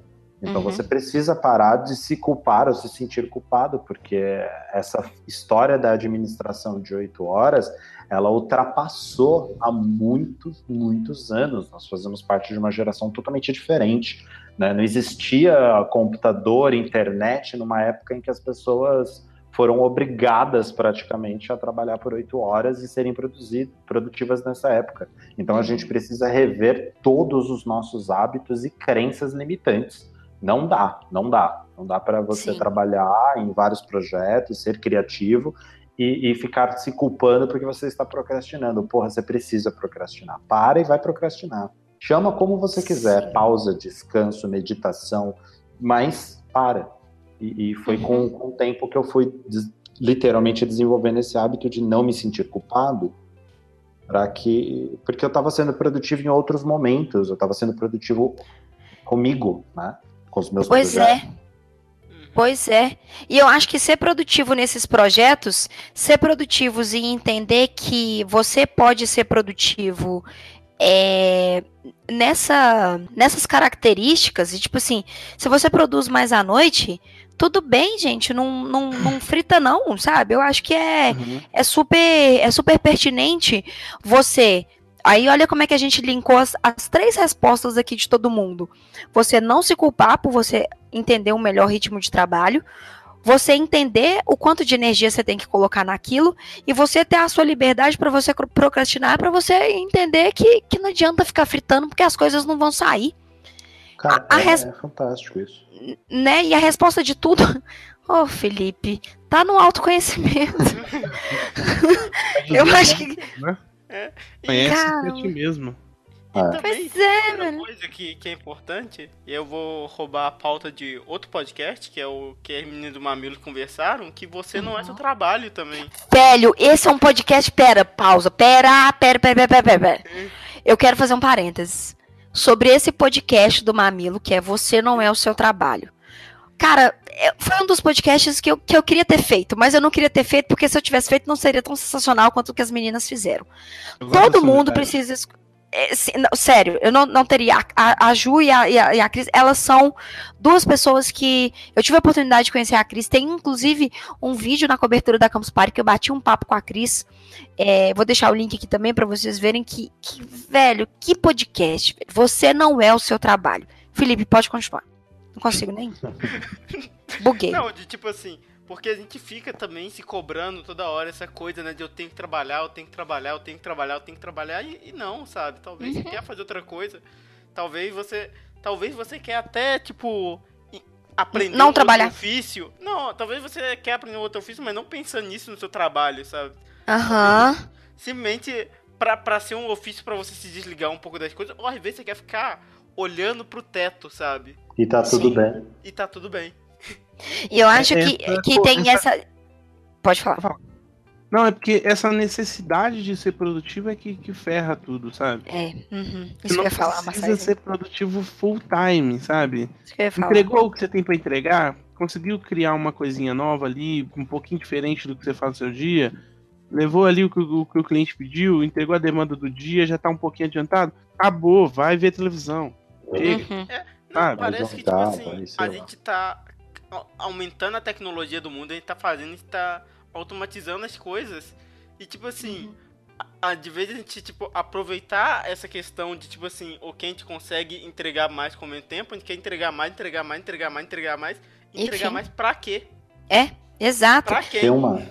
E, e- e- e tem um outro ponto que, assim, só para trazer um paralelo enquanto a isso, eu acho que a gente está num momento de reflexão muito bom em relação a esses assuntos, porque colocando em ponto de vista um processo industrial, que a gente precisava sempre produzir muito para ter mais e vender mais e consumir mais e tudo, a gente vem de uma série de coisas que, que tem diminuído essa questão de produzir em quantidade. A gente tem, tá com o movimento do slow food, que é um movimento para você é, comer com calma, você sabe, ter calma nas coisas que você faz para você não, não não ser essa sereia neurótica em, em, em ter que, que, que, que produzir muito e consumir muito. E esses movimentos de slow food, eles vão ser tendências em um, em um futuro não muito distante, porque algumas coisas já são tendência em, em, em relação a isso, que se você for uma pessoa que conseguir se diferenciar dentro de um mercado que é absurdo, dentro de um mercado que já é extremamente consumista, você pode ter um diferencial criativo aí enorme, entendeu? Uhum. Você Sim. pode vir com uma perspectiva de tipo, eu vou sentar e vou escutar o meu cliente, porque as pessoas não estão escutando. As pessoas só estão querendo produzir, as pessoas só estão querendo fazer, e as pessoas só estão se perdendo nisso tudo. Então eu acho que isso, é- é- essa tendência slow, quem sabe pode ser um ponto aí para ser uma, um diferencial criativo, saca? Eu ia fazer um comentário que estava falando das culpas e tudo mais. Uma coisa que me ajudou, eu ia falar como dica, né? uma coisa que me ajudou a tirar esse, esse processo de culpa nos Uhum. momentos de procrastinação é, é que eu gosto muito de aprender, né? Então, nos momentos em que eu não estava mais conseguindo funcionar, abrir a cabeça para fazer algo, eu ia ler, eu ia consumir co- outros tipos de conteúdos é, de aprendizado, mas em outras áreas, né? Coisas que eu gosto, literalmente uns Wikipédias da vida, sabe? Tipo, porque aí eu sentia que, de certa forma, como eu estou consumindo conteúdo, eu estava usando meu tempo para alguma coisa. Com o tempo, a sensação de culpa simplesmente foi embora, né? Com o tempo. Então tem que tomar muito Uhum. cuidado, porque senão também você vira um, sei lá, um, na- nada contra ser um rato de biblioteca, mas se não tiver necessidade, se você não gostar de Não fazer, precisa. não precisa. Então, com Uhum. o tempo, o sentimento de culpa foi indo embora e aí eu simplesmente comecei a fazer outras coisas, sei lá. Parar Uhum. pra ficar olhando o teto às vezes. Se for Sim. o caso, eu paro e vou olhar o teto. Mano, não tá funcionando. Se for tá importante pro momento, né? É.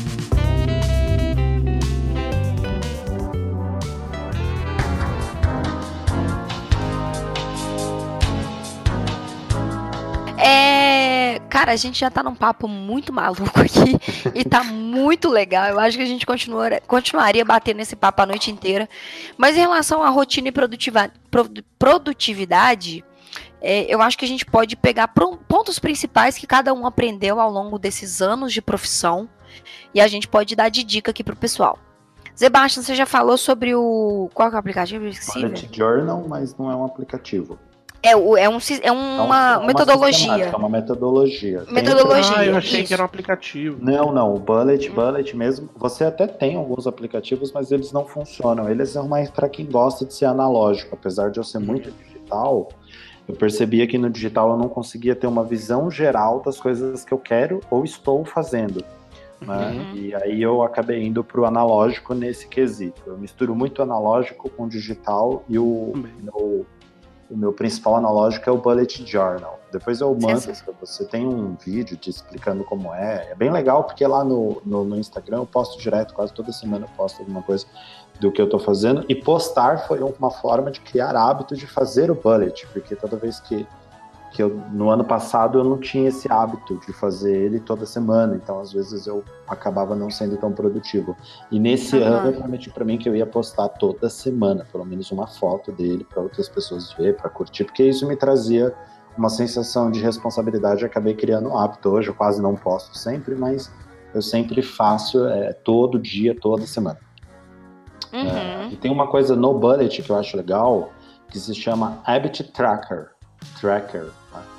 É, literalmente você, Conta mais. você literalmente traqueia hábitos que você quer fazer, que você realmente quer fazer.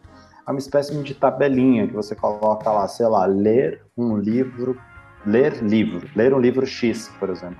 Você quer criar Aham. o hábito de ler aquele livro porque, sei lá, você está muito compromissado com outras coisas, não tem tempo, acaba esquecendo. E você anota isso lá e vai anotando todos os dias que você fez para ter uma noção de primeiro para criar um hábito, né, para você ver e segundo para você ver se realmente você está fazendo aquilo, se realmente é um hábito que você queria incorporar na sua rotina e se realmente fez Uhum. alguma diferença ou não. É bem legal e eu uso ele com de vez em quando com o bullet também. Legal, velho. Que legal. Que, olha aí que tanto de. Vou deixar. Me, me passa depois esse link aí que eu vou Passo, deixar aqui embaixo pro passo. pessoal ver. É muito bom. Só para eles entenderem um pouquinho sobre a metodologia, eu acho que vale a pena também para quem não, não conhece sobre esses hábitos rotineiros, para tentar fazer de alguma maneira e deixar isso mais é, fluido e mais natural ao longo dos, do- da, da vida de freelancer e da vida criativa. Sim. Beleza? Valeu. Massaizinho, quero, quero feedbacks seus, quero coisas, quero, quero que você diga. O que, que você pode falar para esse pessoal que está se aventurando no mundo aí da ilustração, que está se aventurando no mundo de conseguir ser produtivos em horário malucos, que você precisa desenhar e você realmente precisa assim fechar no mundo e desenhar e desenhar, desenhar. O que, que você pode dar de É, dica pro pessoal? Bom, tipo assim, o maior, o maior desafio é, ser, é o tempo. Tipo Assim, é, você tem que saber, você tem que é, produzir. Tipo assim, é o óbvio, né? Você tem que entregar o negócio no tempo. Só que o que que acontece? Quanto melhor você sabe, souber quanto tempo você leva para fazer determinada tarefa, mais, é, mais fácil vai ser de você criar um orçamento justo, né?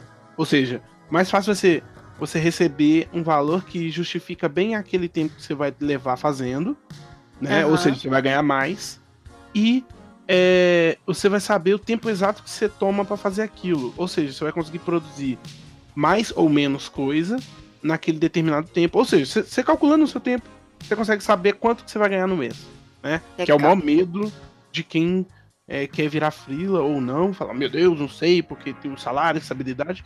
Então, se você souber o seu tempo exato que você toma para fazer as coisas, você consegue controlar quanto que você vai ganhar. Isso, assim, é Uhum. óbvio, né? Na, na teoria. Então, é, você- o lance do, do- do cálculo de tempo, eu acho uma das coisas mais importantes é, para quem vai virar frila. Por isso que eu falei do toggle, né? Que eu vou até te passar o link pra você pôr lá também. Demorou. Então, ele traqueia o tempo que você vai levar para qualquer atividade, seja ela qual for. E depois ele te dá gráficos, você pode até baixar em PDF, olha que lindo. É, e Olha que, olha que, Que toque lindo. lindo para quem é neurótico. outra coisa que é. Que assim, eu fui descobrir com o tempo, assim, se você te- puder. é, puder não, você tem que saber, mas assim, se você puder preparar isso antes, que é. Você tem que ter um conjunto de, de, de documentos que vão te facilitar totalmente sua vida. Né? A Thalita já, hoje em dia Uhum. tem o amarelo, o, o box do amarelo, não tinha na minha época, mas eu tive que desenvolver milhões de coisas que me não só me ajudam a fac- facilitar a minha vida, tipo, ah, um modelo de. É, o meu próprio modelo de proposta, por exemplo. É, eu peguei, utili- é, peguei um modelo, recriei o meu em cima daquele modelo, e hoje aí eu tenho tudo preparadinho, tenho as pastas separadinhas, porque todo o tempo que você. Antigamente eu perdia vidas fazendo, ah, não sabia onde estava o orçamento do fulano, vai lá no e-mail, procura, não sei o quê. Então, tipo, Uhum. tudo, esse tipo de organizaçãozinha boba, ele te, te dá uma Te otimização. ajuda, né? É, porque aí depois você começa a ver que o, que você levava horas pra fazer, você resolve em 15 minutos. E esses 15 minutos podem também virar tempo de cerveja no bar. Sim. Ou de, de bicicleta, Oh, ou de total. qualquer coisa, sacou? Então, eu Ou de acho que- livros, que qualquer coisa, né? Sim. Porque, tipo, você hum, é, coordena direitinho o seu tempo com é, a parte administrativa, que eu acho um saco, odeio, mas eu, né, eu- hoje em dia eu tenho que fazer porque eu sou minha Uhum. própria empresa. Eu vendo, eu faço pós-venda, eu faço o atendimento, criação, não sei o que, não sei o que lá, depois eu volto lá no cliente, depois de um mês ou dois, eu falei, e aí, seu cliente, como é que ficou o produto? Foi legal? Tá legal aí? Ah, beleza, vou lá na minha tabela e falo, cliente gostou. Dia 2 de abril, o cliente gostou muito do produto. Ah, cliente não achou que estampa não tá vendendo. Aí eu já tenho que rever o porquê, sacou? Pode ser uma- um erro de análise dele do público-alvo? Pode ser. Pode ser um erro de Uhum. execução. Então tem um milhão de, de coisas que a gente tem que ficar de olho, né? Anotar Boa. tudo e boa. E aí o resto. Porque o pessoal acha que é só desenhar, né? Eu até te Sim. falei semana passada que eu comentei no Twitter, eu acho que. Falei, nossa, hoje. Não sei se foi no Twitter. Falei, nossa, hoje no- já são, sei lá, seis da tarde e eu até agora eu não comecei a desenhar. Aí um colega meu falou: É, Uhum. trabalhar que é bom nada, né? E eu lá só Uhum. redigindo contrato e, véi, eu sou dislexo, eu não consigo fazer contrato. Vou ter que pedir outra pessoa pela lei pra ver se eu não deixei passar nada, sacou? Então, se eu não tem um contrato na Yellow Box. nome. Ah, quero! Patrocina nós. Sacou? Mas é isso, assim, eu não tenho nenhum, nada de muito mágico, não. Mas esse lance do tempo, eu acho que você conseguir dominar o seu tempo certinho, é, que é um nó escuro que a pessoa tem, é quanto tempo ela vai levar nas tarefas e tal, o Felipe também falou.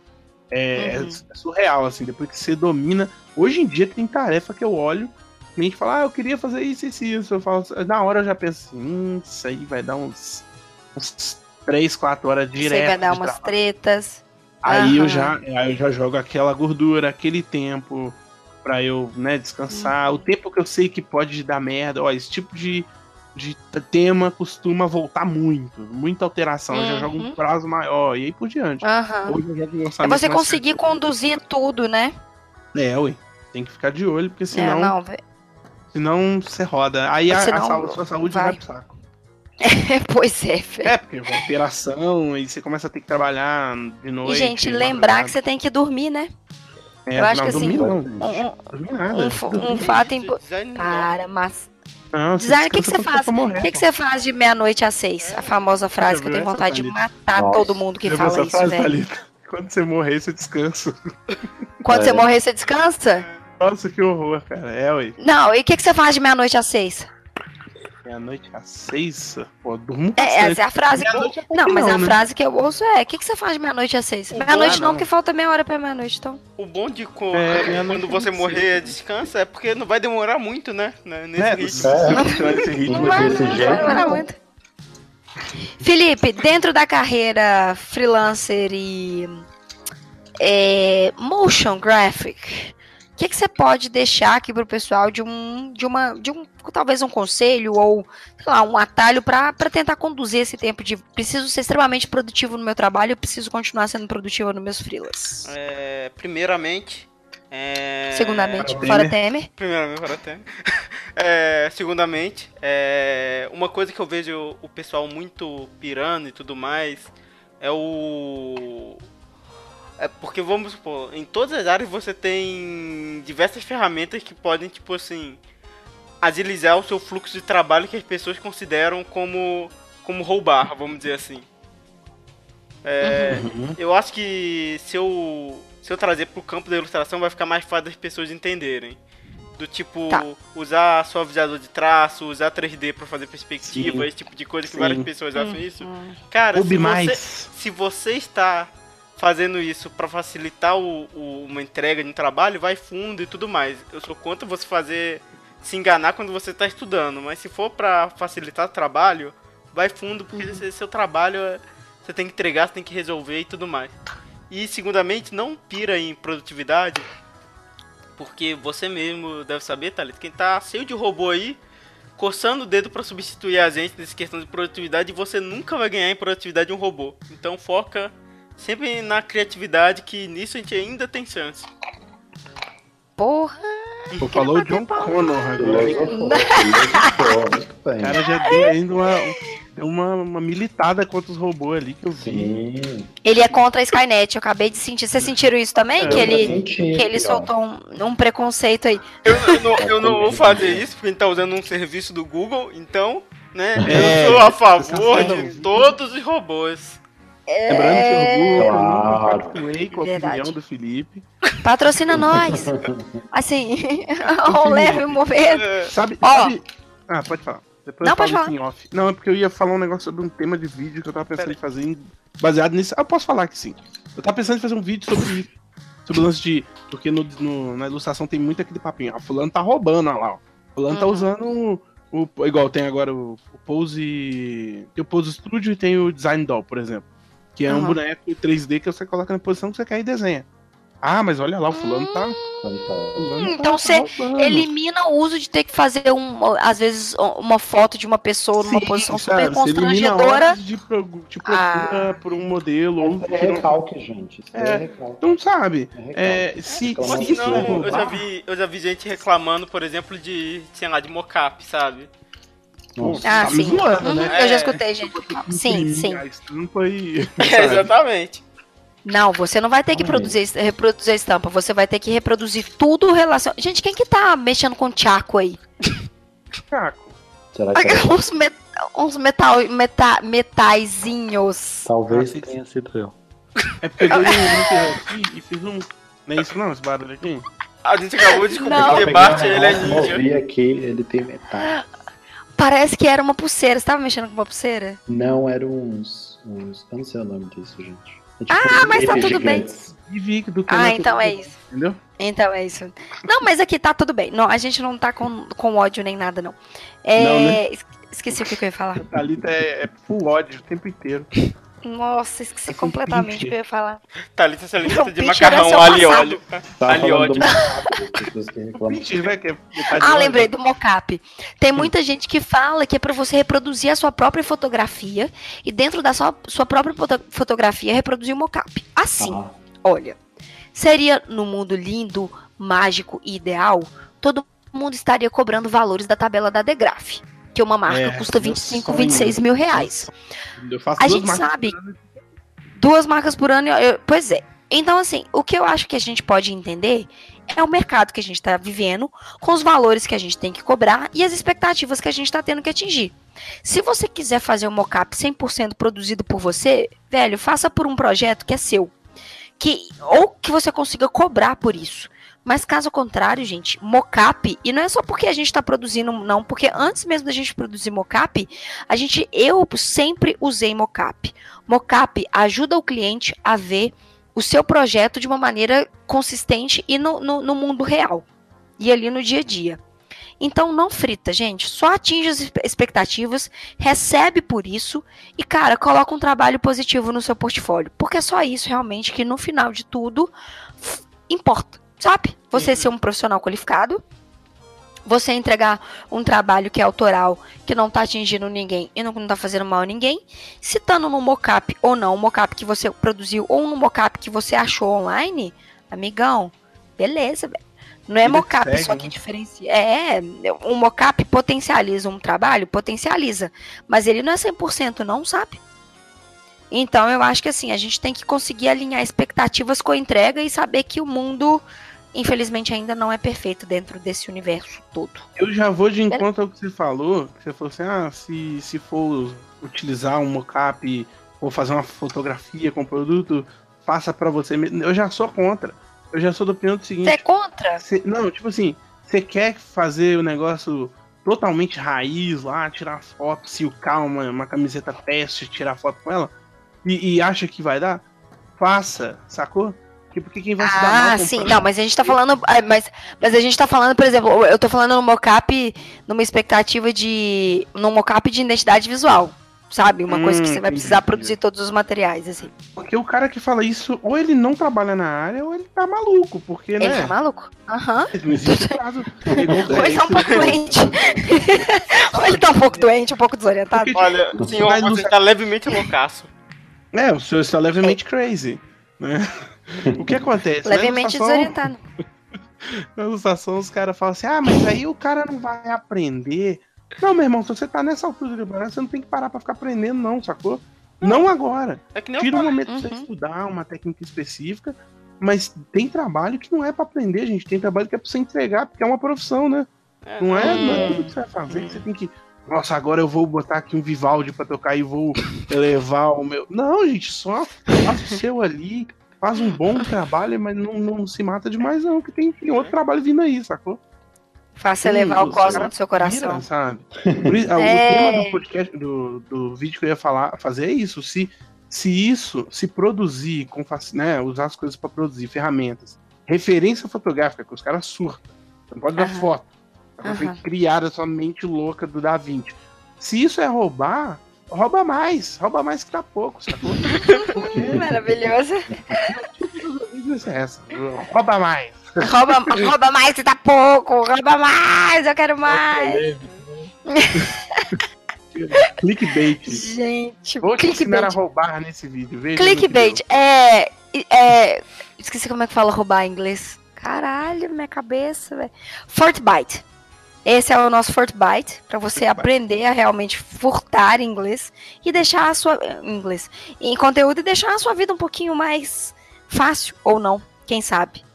Sim. Meus meninos, é isso? Eu acho que é isso tudo que a gente precisa falar com as pessoas hoje. Acho É que a gente trouxe muito conteúdo que ajudou a pauta e que foi maluco na pauta. Mas como eu já estava imaginando esse podcast, realmente seria um pouco desorientado, um pouco maluco. Se vocês tiverem alguma consideração sobre produtividade, sobre rotina que a gente não falou aqui, deixa nos comentários, pessoas. Vocês não precisam ficar, ai, não vou comentar, porque não, gente, comenta. O, o Yellowcast é de todo mundo e a gente quer Hum. construir ele com vocês. Então Até deixa aqui os tem comentários. mais maluco que nós aqui, né? Não, não tem. Ou se tem, manda um e-mail pra gente que talvez você precisa participar desse time um pouco desorientado. Pode, pode, pode ser um Agora pouco você vai isso. atrair todos os malucos do mundo, tá ali. todo. Que, que bom. Se não for pra ser maluco, que nem, nem seja. Seja. Entendeu? Jabás, Sebastião, sobre seus projetos maravilhosos de ser frila e etc. O projeto que eu tenho, que eu mantenho com muito carinho, amor e, e pausadamente. no tempo Quando- que a gente quando possível. pode. Saúde, né? É o Ser Freelancer, a gente tem Instagram, página no Facebook e tem um blog que é o serfreelancer.com.br que está sempre com conteúdo lá, já faz umas duas semanas que não atualiza, mas a gente está lá, firme e forte. Pelo menos Uhum. uma vez por mês a gente tem conteúdo legal, Instagram também. Então segue aí que é nóis. Links aqui no post para vocês não estarem perdendo isto. Massaizote, Jab. Jabaloides. É... A pranchetinha de sempre, né? Tô ali produzindo meus videozinhos. É... Eu descobri que, Yes. na verdade, um dos meus conteúdos lá é um podcast, eu não sabia, né? Que é, Olha aí. que é o, o Rabi É um monocast. É um. É, porque na verdade ele é um, um podcast diferente porque eu, eu coloco um desenho no fundo, né?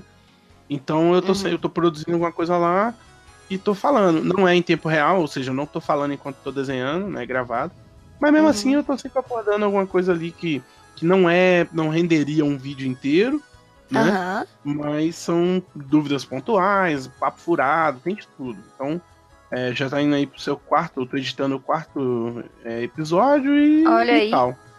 É, que mais? Os vlogs vão voltar lá, porque eu tenho quase um mês que não faço vlog mesmo, filmado e tal.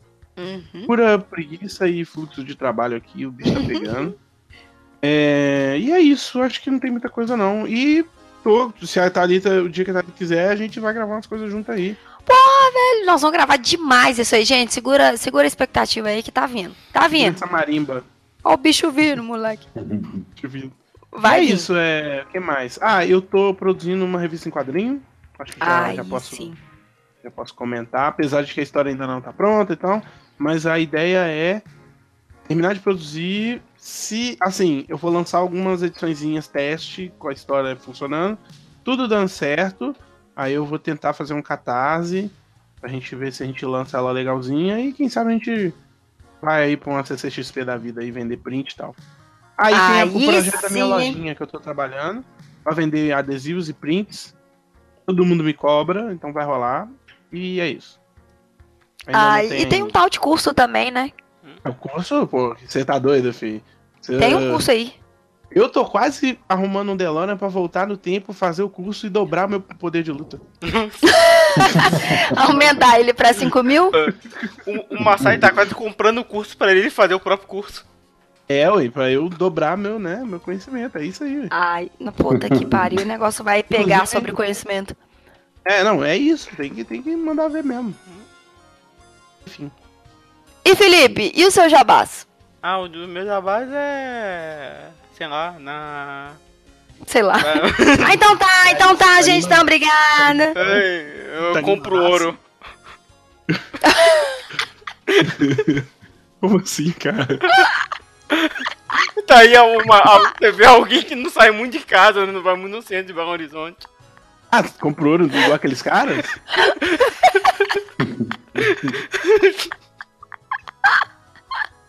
Vai lá, compra, vende, troca, consegue. Vendo o chip da Oi. Nossa senhora. Um dos motivos pelo qual eu não de morar, morar no centro.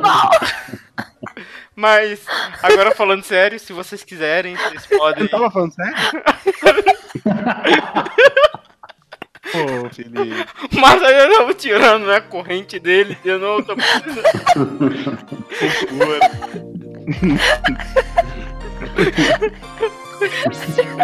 A Thalita não consegue. Acabou tá Já era, Muito gente. obrigado. Tchau. Até semana que vem. Não dá, velho. Acabou, acabou. dois,